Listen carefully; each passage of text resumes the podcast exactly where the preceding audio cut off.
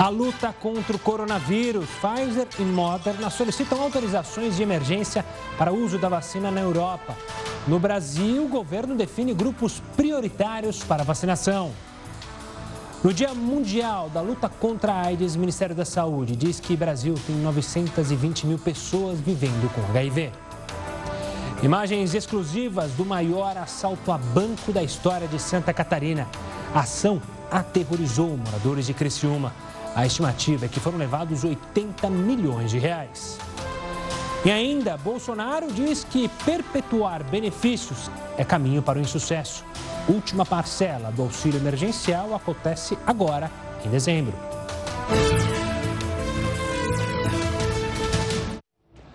Seja muito bem-vindo ao Jornal da Record News. Lembrando que essa edição também está ao vivo no nosso canal do YouTube e lá no Facebook da Record News. O número de pessoas sem ocupação bateu recorde no mês de outubro. E com a restrição de atividades por causa da Covid, o plano de contratações que parecia melhorar com o final do ano trouxe preocupação para empresários. Com o corte no auxílio emergencial para 300 reais, quase 3 milhões de brasileiros voltaram a buscar trabalho. A dúvida é: o que eles vão encontrar do outro lado do balcão. Nesse momento estávamos numa alavancagem de, de contratação, com bastante pedidos, com fila de espera, animados com essa ideia do fim do ano. Essa fábrica de material pedagógico conseguiu retomar os negócios. As máquinas voltaram a funcionar durante quase todo o expediente. Ritmo que vai desacelerar com as novas restrições da fase amarela no plano de flexibilização no estado de São Paulo. A indústria tem esse receio de, de acelerar muito enquanto o mercado tem pedido para parar. E por conta disso, tivemos que rever a questão da contratação crescente que a gente estávamos passando. Segundo o levantamento mensal do IBGE, a taxa de pessoas sem emprego subiu em outubro. Já são 13 milhões e 800 mil brasileiros sem ocupação. Um índice de 14% da população economicamente ativa, o que representa um recorde histórico.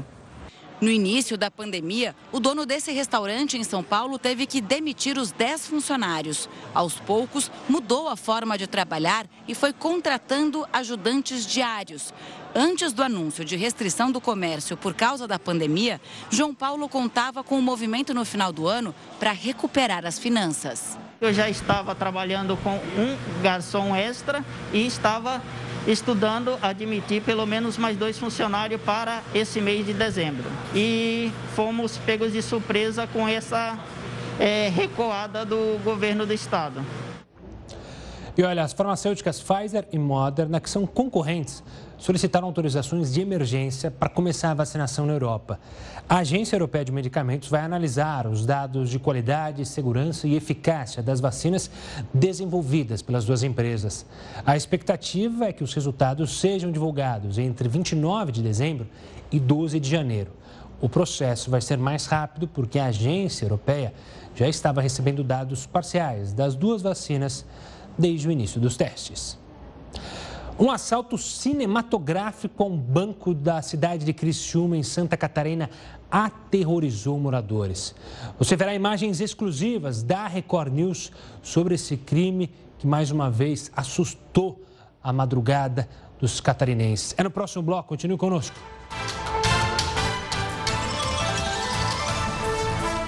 Estamos de volta para falar que o governo divulgou hoje as primeiras informações de como deve ser o plano de vacinação contra a Covid-19 aqui no Brasil.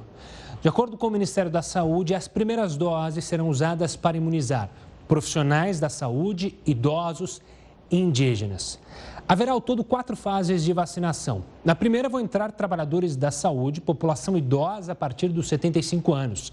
Também estão incluídos pessoas com 60 anos ou mais que vivem em instituições de longa permanência, como asilos e instituições psiquiátricas e também a população indígena. Na segunda fase, serão vacinados os demais idosos entre 60 e 74 anos. Em seguida, serão imunizadas pessoas com comorbidades, como doenças pulmonares e cardiovasculares, independente da idade. E a quarta fase será composta por professores, forças de segurança e salvamento, funcionários do sistema prisional e detentos. Apesar dessa divulgação preliminar, o governo afirma que o plano de imunização só ficará pronto quando houver uma vacina registrada na Anvisa. A conta de luz vai ficar mais cara e a partir de hoje. A Agência Nacional de Energia Elétrica reativou o sistema de bandeira tarifária e definiu a bandeira vermelha patamar 2, que é a mais alta para o mês de dezembro. Para entender o motivo desse aumento, eu converso agora com o presidente do Instituto Acende Brasil, Cláudio Sales. Cláudio, uma boa noite. Obrigado pela participação aqui conosco. É, muita gente ainda não se acostumou com essa questão da bandeira tarifária. Sabe que vai pagar mais, mas não entende o porquê. Então, eu quero começar a nossa conversa justamente com isso. Por que, que a gente paga mais caro quando o governo decide aumentar essa tarifa? Ah, boa noite, é um prazer falar com vocês. Deixa eu explicar então como funciona a operação do sistema. Uh, enfim, o sistema eh, de energia elétrica, de abastecimento de energia no Brasil, ele é todo interligado, um sistema interligado, e ele é operado por um operador nacional do sistema, de uma forma centralizada. Para fazer isso, ele se utiliza de modelos computacionais simulam o funcionamento do sistema como um todo. E esses modelos eles determinam sempre o acionamento das usinas que são necessárias num dado momento para atender a carga, para dizer a demanda naquele momento. O critério básico de acionamento dessas usinas é, enfim, empilhando as usinas eh, sempre do menor custo para o maior custo. Primeiro, aquelas usinas que, se acionadas, têm um custo operacional muito baixo, né, quase irrisório, como hidrelétricas, eólicas e tal. Né? Ah, e se isso é suficiente para atender a carga, ok, então não precisa acionar termoelétricas que são mais caras. Na medida em que os modelos determinem a necessidade de acionamento de termoelétricas mais caras, então ele vai empilhando essas termoelétricas, mas primeiro aquelas de custo operacional mais barato, enfim, que aí ele sairia da bandeira verde, que é praticamente sem o acionamento de nenhuma termoelétrica, para a bandeira amarela. Depois aquelas com preço um pouco mais elevado, com custo operacional mais elevado, que seria a bandeira vermelha com patamar 1. E depois, quando o modelo indica que já há necessidade de acionar aquelas mais caras, então é a situação que nós temos hoje de bandeira vermelha no patamar 2. Só um dado complementar, que é óbvio que é, nas usinas termoelétricas, enfim, elas estando paradas, não consomem combustível, então eles não têm esse custo de operação elevado. Né? Mas na medida que elas são acionadas, esse custo ocorre. E ele é sempre pago por quem se beneficia dessa energia, que são os consumidores. Isso vem cobrado na conta de luz. O que a bandeira, o conceito da bandeira tarifária uh, introduziu, e a meu ver de maneira correta, é que antes da existência das bandeiras tarifárias, nós, consumidores, pagávamos essa conta só no aumento tarifário do ano seguinte, com juros e correção monetária, e sem entendermos por que, que nós estávamos pagando uma energia mais cara então. Porque pode acontecer de, nesse ano seguinte, os reservatórios estarem muito cheios, então ficar incompreensível essa situação.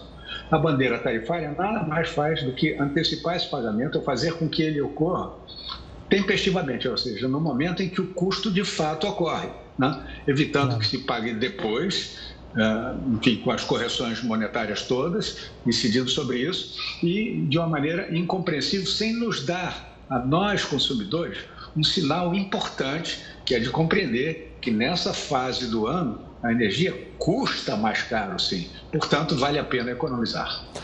E, Cláudio, se a gente comparar com outras nações, você é, explicou para a gente os valores, né? Que é mais caro, a eólica é mais barata, a hidrelétrica com chuva é mais barata. Se a gente comparar o nosso custo da energia, ele é mais caro que em outros lugares ou a gente está no mesmo patamar? Olha, eu tenho um dado, vou citar aqui de cabeça, é, é, comparativo de mais de uma centena de países, é, mostrando a tarifa de energia residencial né, entre eles. Né? É, o Brasil ele está na metade das tarifas mais elevadas.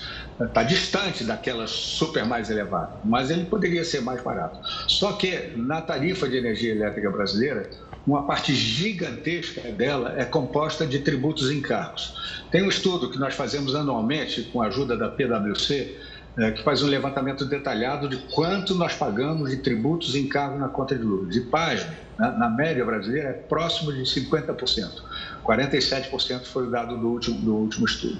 Portanto, é este o principal fator do custo de energia elétrica. Toda a virtude que nós temos, ah, ah, representada pela matriz elétrica eficiente, o Brasil, é, comparativamente com outros países, é um privilegiado, porque ele tem a fonte hidráulica, as usinas hidrelétricas, ele tem é, muito vento, muito sol, ele tem muita biomassa, enfim, uma diversidade de fontes eficientes de produção de energia, mas isso não se repete totalmente na conta do consumidor, porque tem esse peso gigantesco em nossas costas, que é o peso de tributos e encargos.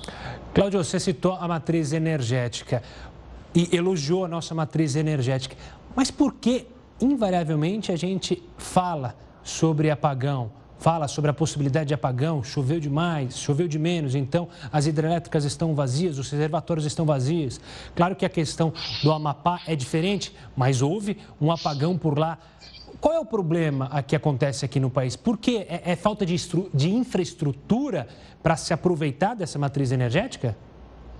É, não, eu acho que é muito mais informação do que falta de estrutura. E eu vou explicar. Eu posso comentar o Amapá, mas você disse muito bem, Gustavo, é um caso diferente. Eu posso comentar em seguida. Uh, primeiro, falar de como é planejado uh, e definido a, a, evolução da nossa matriz elétrica. Né?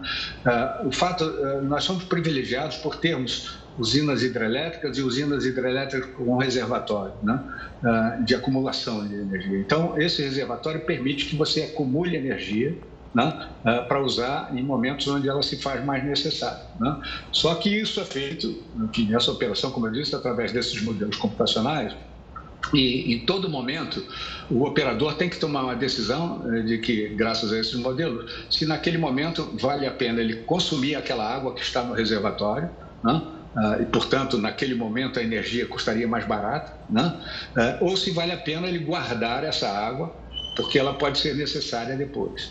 Então, isso é feito com muita segurança dentro dos modelos. Já houve um momento no passado em que nós não tínhamos oferta de energia suficiente. Hoje não é o caso. Né? Então, hoje nós temos energia suficiente, porque os próprios modelos eles levam em conta, eh, enfim, as probabilidades de déficit de energia, o custo do déficit, a profundidade do déficit, para definir se deve ou não acionar as usinas hidráulicas. Então, essa é uma informação. A outra informação é que, de ano a ano, isso varia. Você tem o período das cheias e o período das secas. O que se espera é que, no período das cheias, é, você consiga quase que encher os reservatórios. Uh, depois isso vai depressionando, vai caindo até uh, que chegue, digamos, a um mínimo, onde começa o período da cheia de novo. Né? E aí a gente tem análise do que acontece historicamente. Houve um período extremamente severo, crítico, que aconteceu, eu anotei aqui para não esquecer, entre os anos de, de 43 e 1954. Nem eu era nascido quase nessa época. Mas nesses anos, é, o que aconteceu? Os reservatórios ficaram quase cheios no momento, depois eles depressionaram e não voltaram àquele nível. No ano seguinte, depressionaram não voltaram àquele nível, sucessivamente. Da forma que nesses anos de 43 a 54, houve uma queda muito grande no nível ali. Né? É, do mesmo jeito, um fenômeno parecido está acontecendo agora. De 2013 para cá, é, os reservatórios têm enchido, mas eles não têm recuperado integralmente, eles voltam a encher um pouco menos. Então, de fato, é, há uma severidade nisso.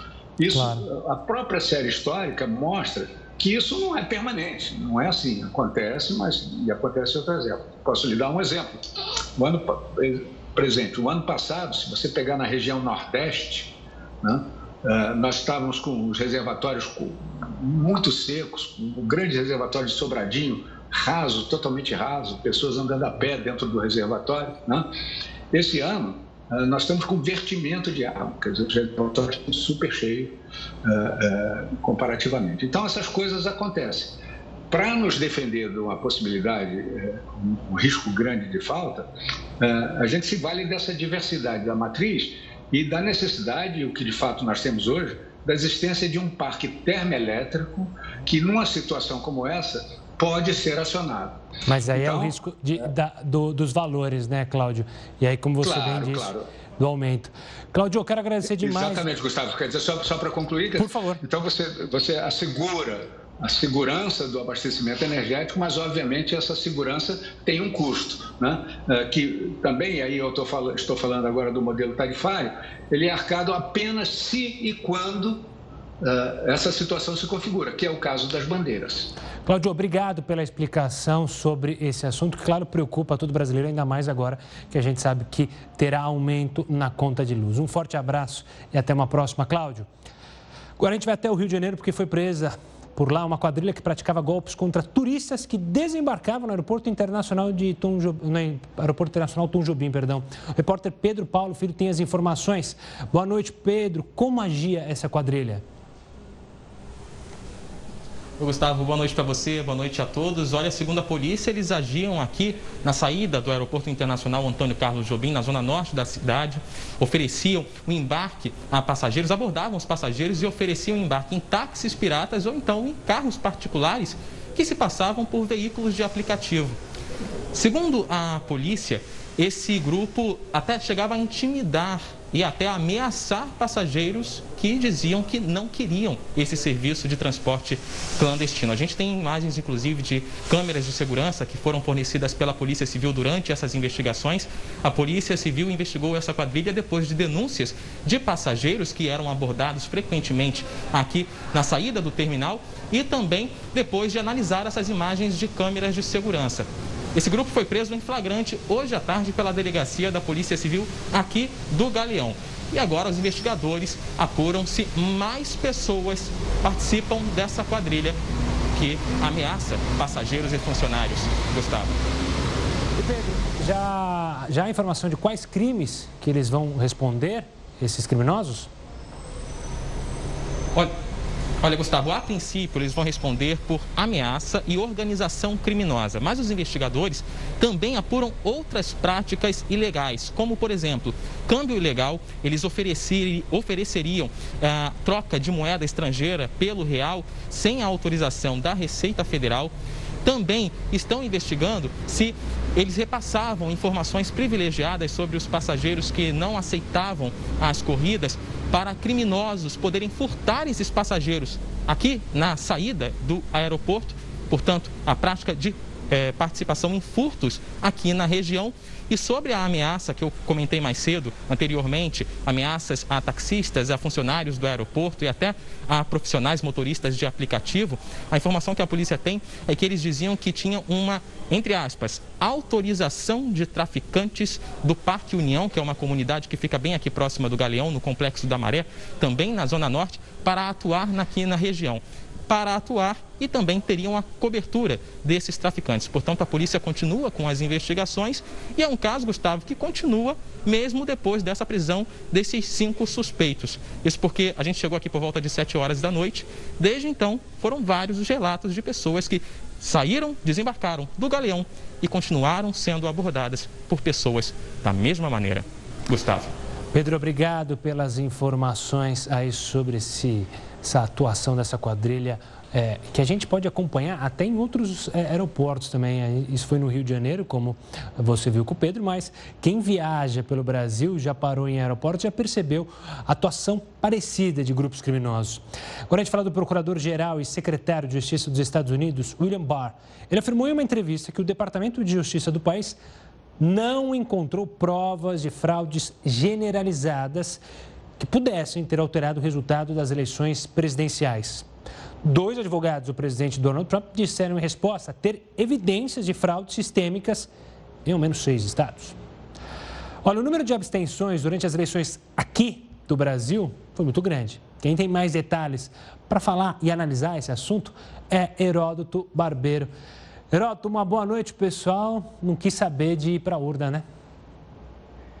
Exatamente. Olha, eu acho que nós já acompanhamos, inclusive na cobertura que todos nós fizemos juntos aí no domingo da, da eleição, várias análises, vários uh, pontos de vista, mas tem um ponto de vista importante que passou desapercebido. E por esse motivo, então, eu trouxe aqui para que a gente pudesse mostrar um pouquinho para as pessoas que nos acompanham aqui no jornal. Qual é? É o seguinte: em algumas cidades brasileiras, o, a, o, o número de abstenção de votos os votos de abstenção foram maiores do que o voto do candidato que ganhou a eleição. Vamos dar um exemplo aqui. Eu selecionei algumas cidades, só como um exemplo, mas vamos ver o Rio de Janeiro. O Rio de Janeiro, o prefeito eleito atual, Paz, ele foi eleito com 1 milhão 629 mil votos. No entanto, a abstenção foi de 1 milhão 720 mil. Portanto, teve mais pessoa que se absteve de votar do que aquelas que foram lá na urna eletrônica para votar no prefeito que acabou sendo eleito. Aí o exemplo do Rio de Janeiro. Teve um outro exemplo também em outras regiões do país além dessa. Esse outro é, por exemplo, em Goiânia. A gente sabe, está acompanhando até o Maguito Vilela aqui no Hospital de São Paulo. O Maguito foi eleito, agora no segundo turno, com 277.500 votos. Estou arredondando. Olha só. Mas em Goiânia, 356 mil pessoas simplesmente não votaram. Ou seja, o número de abstenção em Goiânia foi 100 mil votos, 100 mil pessoas a mais daquela que elegeu o prefeito para o próximo, próximo quadriênio, isso em Goiânia. Há outro caso, para a gente voltar para outras regiões do país, para ver que é um fenômeno é, relativamente nacional, ele diz respeito, por exemplo, a outras cidades não tão grandes quanto essa. Vamos pegar, por exemplo, Campinas, aqui no interior de São Paulo, uma cidade grande, logicamente. Olha o que aconteceu aqui. O prefeito eleito em Campinas recebeu 222 mil votos. Deixaram de votar quase 300 mil pessoas. Então, a abstenção teve 80 mil a mais do que o prefeito eleito em Campinas, como sendo uma daquelas cidades, então, que a gente podia acompanhar por aí afora. Há outros casos no Brasil, logicamente eu selecionei apenas esses que são os mais evidentes, mas eu acho que tem um último aqui para a gente mostrar que é Ribeirão Preto. Olha o caso de Ribeirão Preto. Prefeito eleito, Nogueira, Nogueira Duarte, ele recebeu, vou arredondar, 155 mil votos. A abstenção na cidade de, de, de Ribeirão Preto, interior de São Paulo, foi de 157 mil. Portanto, mais gente deixou de votar do que gente que foi lá na urna eletrônica para votar, então, no prefeito. Agora, isto tem um outro exemplo, que é de Petrópolis, agora no interior do Rio de Janeiro. O número é menor, mas é significativo. Lá o prefeito foi eleito com 65 mil votos, mais 85 mil não saíram para votar. Portanto, ele perdeu por 20 mil pessoas que preferiram se abster de votar do que ir lá na urna. O que quer dizer isso aqui? Isso quer dizer o seguinte, que as pessoas não estão tão entusiasmadas com política como foi falado aí eh, muito na, na mídia durante esses dias todos. Tanto, esses exemplos são 10 cidades, eu coloquei apenas essas cinco, para que a gente pudesse entender mais uma contribuição para a pessoa entender o seguinte. Na eleição de 22, tem que conquistar esse pessoal que não escolheu nenhum nem outro, ou melhor, resolveu simplesmente não votar. O que é ruim para a democracia, é claro, Gustavo. Bom, Herói, daqui a pouco você volta aqui conosco no Jornal da Record News para tratar sobre outros assuntos. Agora a gente fala do assalto cinematográfico a um banco da cidade de Criciúma, lá em Santa Catarina. Ele seguiu um padrão já visto em outras ações criminosas. Assaltantes com armas pesadas, bloqueiam ruas, queimam veículos, fazem reféns e aterrorizam moradores. Ruas bloqueadas e um esquadrão antibombas apostos para desarmar 200 quilos de explosivos. Uma terça-feira difícil de esquecer em Criciúma. A cidade foi tomada de madrugada por aproximadamente 30 criminosos, armados de fuzil e metralhadora capaz de furar blindados. O alvo da quadrilha era a tesouraria de uma agência bancária. O ataque altamente criminoso teve como ponto de partida o batalhão da Polícia Militar em Criciúma. Aqui na frente, o grupo criminoso ateou fogo num caminhão de pequeno porte e atirou várias vezes contra o prédio da PM. Seis funcionários da prefeitura que pintavam a rua foram feitos reféns, numa espécie de escudo humano. Os reféns lá. Estão todos sentados lá na soleira do Banco do Brasil. O tiroteio está pegando solto ainda. A ação durou quase duas horas com um farto armamento pesado, além da, de algo né, quase que, que, que para outros países inacreditável, um armamento calibre .50 de uso restrito das Forças Armadas. Os criminosos fugiram num comboio de carros de luxo. Velho, uns 10 carros, cara, uns 10 carros preto. Olha só, nego, olha só. Tô entrando aqui na rua, a caminhonete era até, os, até o talo de dinheiro atrás, nego. Eles deixaram centenas de notas para trás. Alguns moradores pegaram dinheiro no chão, o que é crime. Quatro pessoas foram presas com 810 mil reais. No tiroteio, o soldado Jefferson Luiz Esmeraldino foi baleado. Ele passou por três cirurgias e segue no hospital em estado grave. Os carros usados no assalto foram localizados em uma plantação no município vizinho de Nova Veneza. Pelo que percebemos aqui, a ação foi bem sucedida para os marginais, essa é a verdade. Eles conseguiram seu intento. E agora nós vamos mostrar para você imagens que a equipe de jornalismo da Record News conseguiu com exclusividade da ação dos bandidos em Criciúma. Essas imagens são da câmera de segurança de um prédio que fica na rua do banco. é possível ver os suspeitos fortemente armados e usando roupas que dificultam a identificação. Também é possível ver a movimentação de cinco homens que foram feitos reféns durante o crime. Eles estão sem camisa e essas são as imagens que chegam lá de Criciúma desse momento tenebroso que essas pessoas passaram na mão desses criminosos e, claro, a população ouvindo tudo o que acontecia bem no centro da cidade. E a China anunciou hoje que a sonda enviada à Lua para coletar amostras pousou com sucesso. A gente mostra os detalhes no próximo bloco.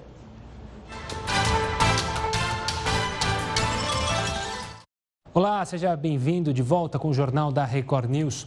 Hoje é o dia de luta contra AIDS, Dia Internacional de Luta contra AIDS. E a gente vai falar sobre isso com o infectologista da Beneficência Portuguesa de São Paulo, João Prats. João, uma boa noite. Obrigado mais uma vez por atender a nossa conversa. São mais de 900 mil pessoas que vivem hoje no Brasil, é, que convivem com a AIDS. A gente, claro, está falando de uma data de luta, mas a gente pode é, sonhar com uma cura, a gente vê casos é, de cura, até um aqui no Brasil. Hoje a AIDS, a gente pode é, falar com tranquilidade que ela está sob controle, que a gente conseguiu entender a doença? Boa noite, Gustavo. Boa noite aos nossos espectadores. É um prazer estar aqui.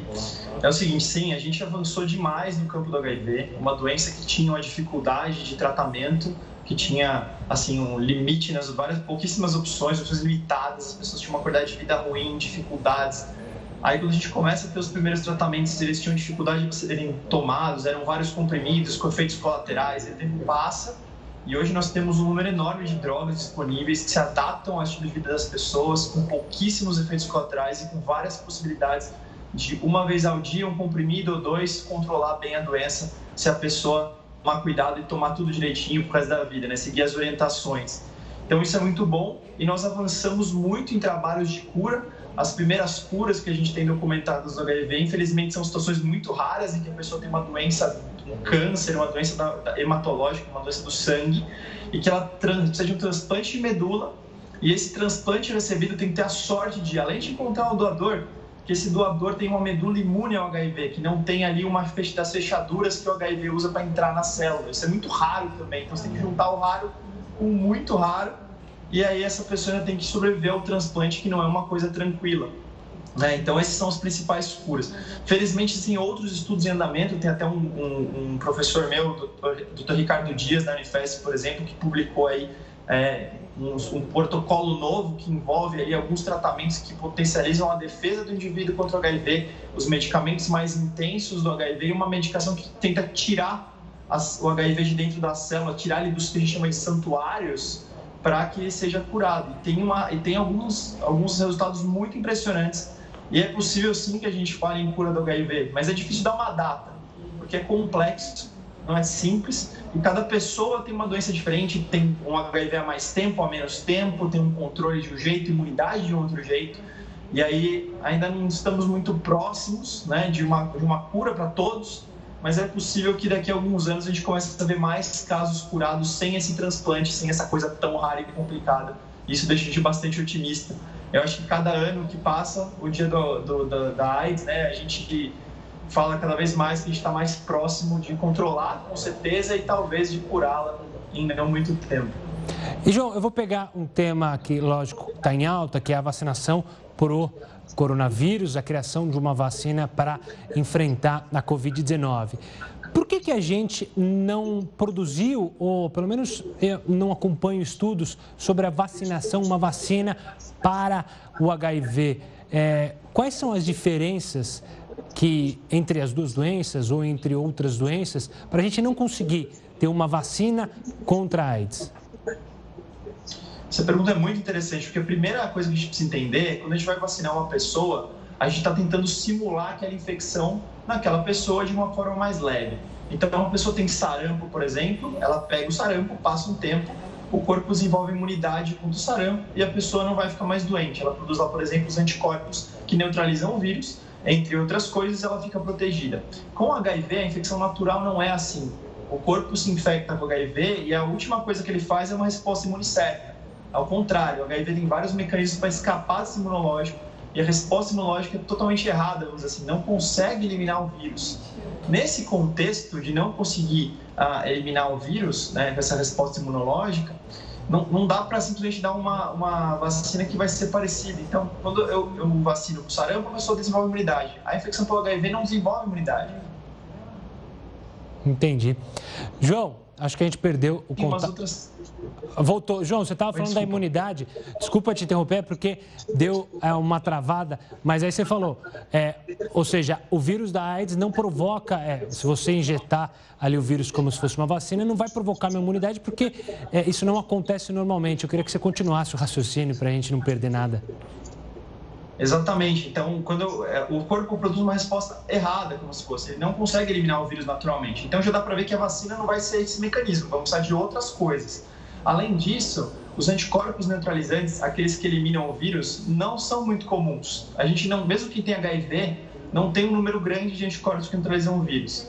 Junta-se a isso, o HIV tem uma característica de proteínas ali que ele se protege contra anticorpos. Mesmo que tivesse ali um lugar para o anticorpo se ligar, o HIV muda, a gente fala que muda a conformação, então é como se fosse uma coisa que não fica parada, é um alvo que fica se movendo de lugar. E os anticorpos não conseguem se ligar. E unindo tudo isso, é um vírus que tem um montão de mutações o tempo todo, mesmo nas pessoas doentes, podendo inclusive mudar o jeito que ele entra na célula depois de um tempo de infecção, o que torna muito mais difícil ainda da gente ter uma vacina eficaz. João, quero agradecer mais uma vez a sua participação aqui conosco no Jornal da Record News, explicando e falando, claro, sobre a AIDS. Obrigado e até uma próxima, João. Vamos falar do presidente Jair Bolsonaro. Ele falou hoje sobre o auxílio emergencial, que deve terminar neste mês. Alguns querem perpetuar tais benefícios Ninguém vive dessa forma. É o caminho certo para o insucesso. Pior que uma decisão, até mesmo mal tomada, é uma indecisão. E a China anunciou hoje que a sonda enviada à Lua para coletar amostras pousou com sucesso. O pouso, a princípio, seria transmitido ao vivo na China, mas a TV local mudou de ideia em cima da hora, deixando algumas dúvidas se a missão seguia conforme planejado. Pouco depois, a agência estatal divulgou imagens tiradas pela sonda e que mostram o momento do pouso. A expectativa é que o módulo recolha cerca de 2 quilos de rochas lunares. O pouso na Terra deve acontecer até o final do mês. E olha, a Câmara dos Deputados deve votar amanhã o projeto BR no Mar. Você sabe o que é isso? Bom, a gente vai falar sobre esta proposta com o Heroto Barbeiro. Heroto, explica para a gente o que é BR do Mar. Olha, Gustavo, é, seria interessante, inclusive, que as pessoas, de uma maneira geral, ficassem atentas para essa votação, porque isso é muito importante para o país, de uma maneira geral. O que é isso? É o seguinte, hoje você sai de um aeroporto, vai para outro, pega um avião de carga, pega a carga, leva de um aeroporto para outro. Né? E hoje você pode fazer isso com aviões nacionais ou aviões internacionais. No caso brasileiro, é pegar a carga de um porto e levar para outro porto. Isso é um, é um problema terrível hoje no país. Por quê? Porque só navios nacionais podem fazer isso. E essa BR-Mar é uma tentativa de abrir a possibilidade para que uma quantidade maior de carga possa trafegar pelo país através do mar. Olha só, nós temos 8 mil quilômetros de costa brasileira e a gente usa muito pouco o transporte entre portos brasileiros. A gente usa muito para o exterior. A gente enche de container, como a gente está aí, manda para fora, manda soja, manda milho, manda açúcar. Mas quando se trata, por exemplo, de uma carga entre São Luís do Maranhão e Santos, vem de caminhão. Quando vem de caminhão é mais caro, estraga a estrada, é, é um problema muito sério. Poderia vir de navio, porque ficaria mais barato e ficaria também uma forma de chegar com mais uh, resultado no porto destino. Para isso, precisa haver uma mudança. Essa mudança vai ser feita, deve ser feita, espero que seja feita, amanhã na Câmara dos Deputados e tem o nome de BR Mar. Com isso, nós vamos ter uma reabertura importante do nosso país, para a economia do nosso país. Porque vai crescer empresas de navegação, vai dar emprego para essas pessoas, vários portos serão ampliados, o que vai dar também mais possibilidade e mais emprego. Então, para que a gente possa acompanhar, seria bom a gente então saber o seguinte: chama BR Mar, parece um negócio né, de outro mundo, mas não é simples, mexe com a economia do país e mexe com o interesse de cada um de nós. Então, Nós estamos atentos. Amanhã a gente vai contar se foi aprovado ou não, viu, Gustavo? Combinado, Heroto. Até daqui a pouco. É, a gente fala daqui a pouco também sobre Papais Noéis. 150 trocaram os trenós por jet skis lá na Austrália. É o que você vê no próximo bloco. Continue conosco. Com a chegada de dezembro, o mundo foi tomado pelo espírito natalino. E uma imagem que veio lá da Austrália chamou a atenção. 150 Papais Noéis trocaram os trenós por jet skis. A mudança foi por um bom motivo. Arrecadar dinheiro para a caridade. Eles conseguiram arrecadar 7 mil dólares, o equivalente a 36 mil reais, para uma organização que dá brinquedos para crianças carentes. De acordo com o um levantamento, quase 20 mil brasileiros receberam visto para viver nos Estados Unidos no ano passado. Para entender como ficou essa situação este ano, justamente por causa da pandemia, eu converso agora com Felipe Alexandre, que é advogado de imigração e fundador da AG Immigration. Fernando, Felipe, perdão, obrigado pela participação aqui conosco. É, imagino que os números desse ano vão ser bem menores. A vida do brasileiro que morava, é, que mora lá nos Estados Unidos e tenta esse visto, ficou mais difícil? Não só pela pandemia, mas também pelas regras que foram alteradas durante essa, esse último período do governo Trump? Bom, é, não foi dificuldade é, durante a pandemia em termos de mudança de regras, mas houve certos desafios, houve certas demoras, etc. Por exemplo, aqui nos Estados Unidos, o Serviço de Imigração, que, é, que tem centros de atendimento é, em, em muitas cidades do país, eles estavam fechados desde março até junho, então isso causou um backlog. É, também para o consulado, pessoas que já tinham visto aprovado, que precisavam de entrevista, eles estão fechados a não ser por caso de emergência. Então, isso causou um certo backlog. E Felipe, é claro que a gente tem vários níveis né, de cidadãos brasileiros que vão para os Estados Unidos desde pessoas que vão buscar um emprego na construção civil até profissionais é, graduados em economia, em direito, enfim, várias áreas que vão já com o emprego. Muda muito a diferença desse profissional mais elevado para um profissional que não tem tanto estudo na hora de conseguir o visto? É nessa situação que temos visto a, abundância mais grande em termos de pessoas sendo afetadas por, por novas regras, que isso não, não, teve nada a ver com a pandemia.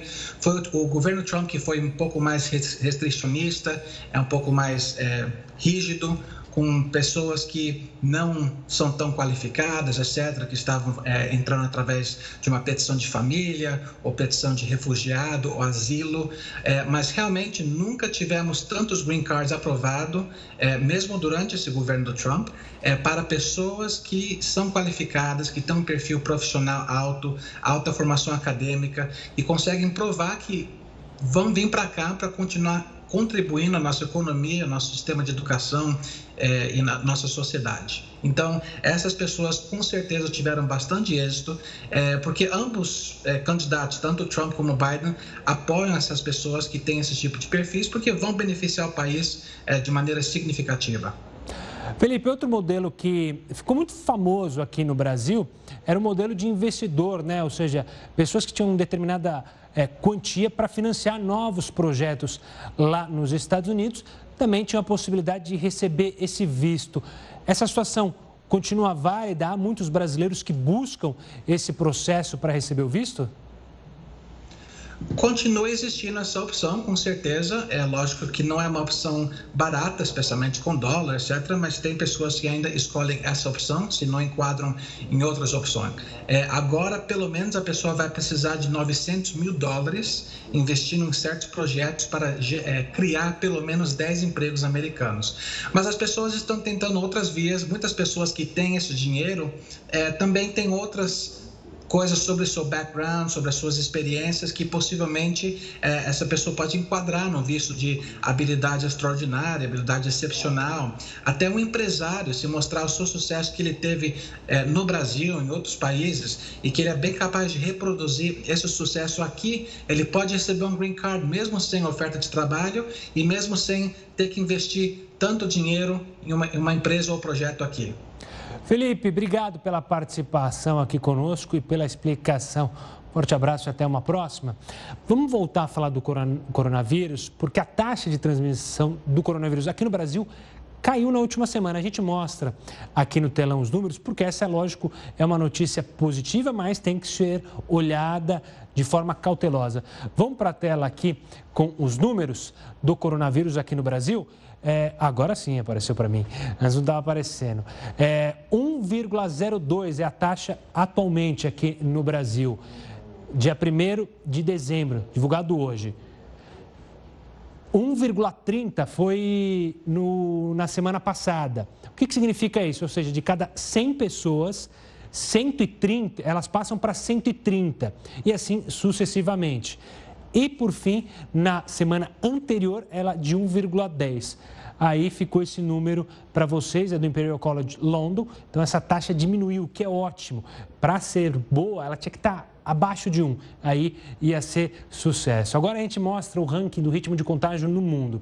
A Sérvia aparece em primeiro com 1,58, Dinamarca em segundo com 1,49, em terceiro, Japão com 1,40 e Alemanha em quarto com 1,38. Você vê três países da Europa aparecem no topo da lista. No Brasil aparece em 49 na situação atual. Há, claro, é, uma diferença de dados que países mandam outros países, mas fica aí o registro para vocês sobre o ritmo de contágio no Brasil. Agora a gente fala da USP, que desenvolveu um método eficaz para identificar se um paciente tem coronavírus apenas pela saliva. As amostras de saliva já estão sendo preparadas para o teste. O material foi retirado da boca do paciente com suspeita da Covid-19. O Laboratório de Genoma Humano e Células Tronco da USP em São Paulo adaptou para o coronavírus a técnica desenvolvida nos diagnósticos de dengue e zika. O novo teste pela saliva não detecta os anticorpos de pessoas já recuperadas da doença, mas sim o próprio vírus. A gente desenvolveu soluções de forma que a gente prepara essa saliva de maneira que ela fica mais estável, o material do, genético do vírus. Os pesquisadores deixam bem claro que uma das vantagens deste teste em relação ao modelo tradicional é o tempo que se gasta aqui no laboratório para se conhecer o resultado final, que não leva mais do que uma hora. Aqui, por exemplo, nós temos uma placa com várias amostras. Em duas delas, ó, nesses pontinhos amarelos, deu positivo. Além de mais rápido, o teste é mais barato e um técnico pode colher o material na casa da pessoa. Um dos objetivos do projeto é oferecer o teste em locais com pouca infraestrutura para coleta e análise. A gente simplesmente quer ajudar as pessoas que não têm acesso aos testes e mostrar que isso é possível, né? E mostrar que dentro da universidade a gente consegue gerar esse produto. E o Jornal da Record News fica por aqui com as belas imagens dos Papais Noéis. Em uma ótima noite, fique bem informado agora com a Manuela Caiado e o News das 10.